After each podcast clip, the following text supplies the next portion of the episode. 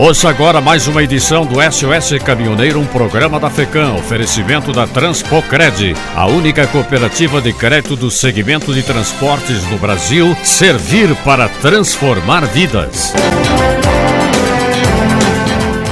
Fios de alta tensão que caíram sobre a pista da ERS 135 ontem ao meio-dia, no trecho entre Erechim e Getúlio Vargas, deixou a rodovia bloqueada por mais de uma hora até que o problema fosse sanado. Em face disso, uma fila de mais de 2 quilômetros de caminhões e automóveis formou-se naquele local, nos dois sentidos da rodovia. O comando da Polícia Rodoviária Estadual monitorou o local até o fim dos trabalhos de remoção e conserto da linha de energia elétrica rompida na ERS 135. As fortes chuvas que caíram no final da tarde de ontem na região do Alto Uruguai obrigaram a interdição da BR-153 entre Passo Fundo e Erechim. Devido ao acúmulo de água na pista, que não é asfaltada, a ponte sobre o rio Erechim sofreu avaria em sua estrutura em uma de suas cabeceiras, impedindo o trânsito de veículos. O DENIT responsável pela conservação da rodovia enviou uma equipe de emergência no local, inclusive uma patrola, para refazer a parte atingida. Hoje o tráfego já é normal.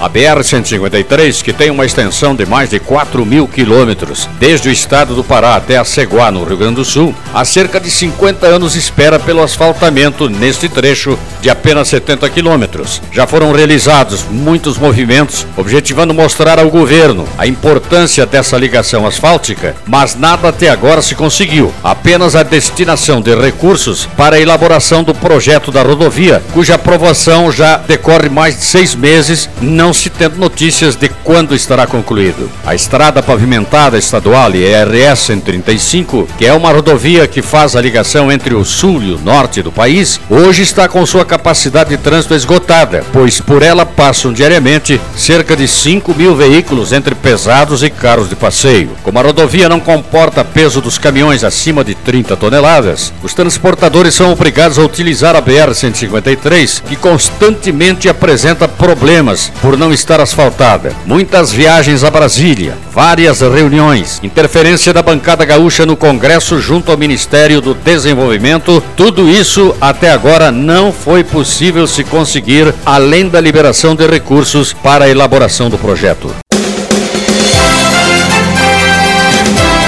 Esta foi mais uma edição do SOS Caminhoneiro, um programa da FECAM, oferecimento da Transpocred, a única cooperativa de crédito do segmento de transporte no Brasil. Servir para transformar vidas.